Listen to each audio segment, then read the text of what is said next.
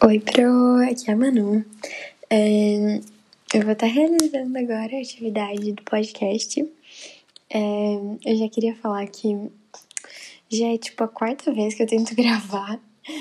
Só que gravar podcast é um pouquinho complicado, né? A gente se distrai, erra o que tá falando.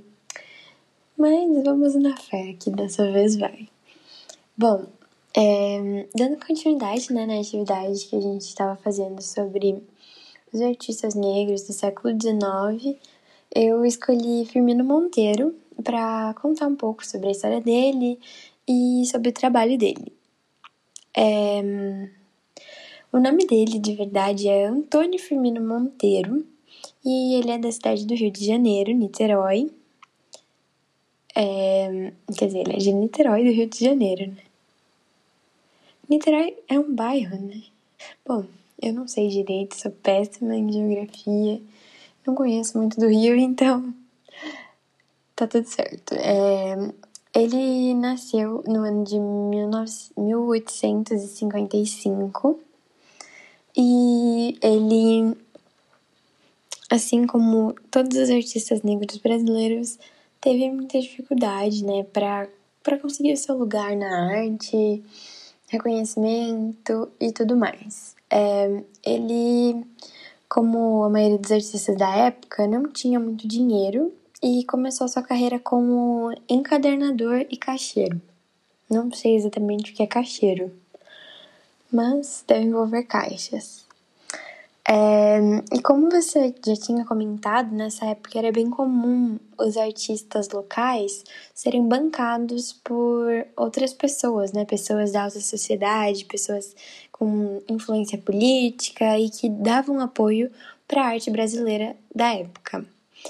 E o Firmino Monteiro foi bancado por ninguém menos do que Dom Pedro II. Exato, bem chocante para mim, pelo menos. É, e o apoio dele é, fez com que ele conseguisse entrar na Academia Imperial de Belas Artes e com que ele fizesse uma expedição.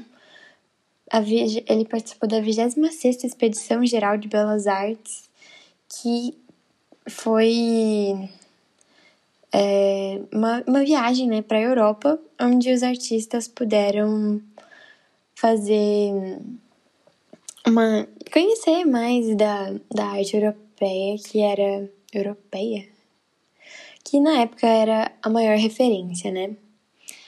E um dos principais pontos dessa expedição foi em Paris, que era sempre foi, né, uma referência artística, um, um lugar muito apreciado no mundo inteiro, com não só na, na arte, mas também na moda. Sempre foi um país. Um país, né? Sempre foi um, um lugar muito. É, reverenciado nessa questão. E ele voltou para o Brasil e começou a dar aulas de artes na, academia, na Escola de Belas Artes em, na Bahia.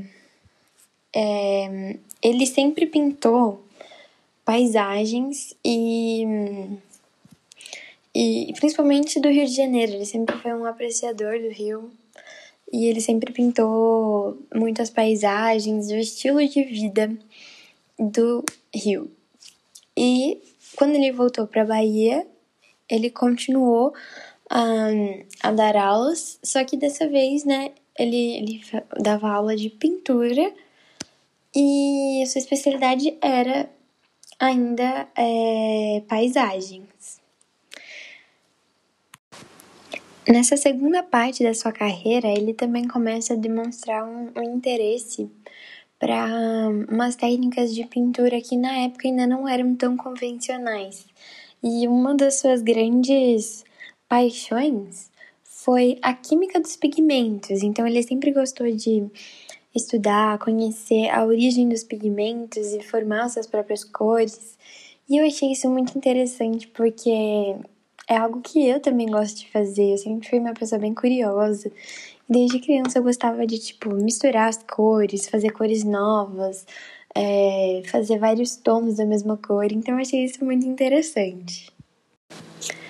Bom, é, como a maioria dos artistas da época, ele teve um reconhecimento momentâneo, né? Até Dom Pedro II levou a ele, admirou a arte dele e investiu nele.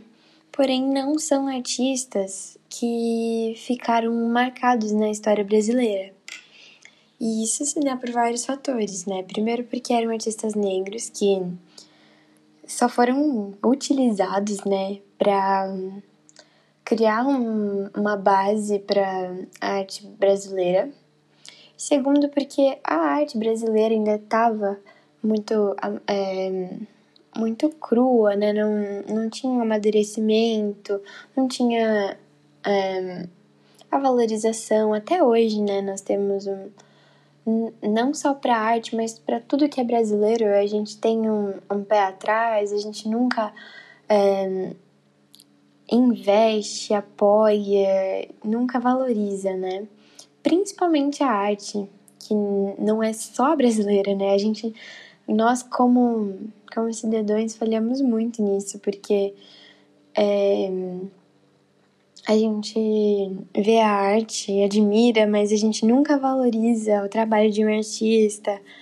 É, imagina naquela época então, né?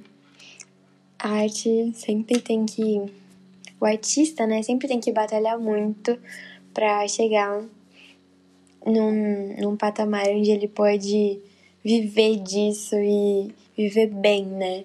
É algo extremamente difícil, principalmente no nosso país. Bom, Pro, é isso. Esse foi meu podcast, ficou meio curtinho, mas é uma tarefa complicada, mas eu achei bem interessante, né, ser nesse formato diferente.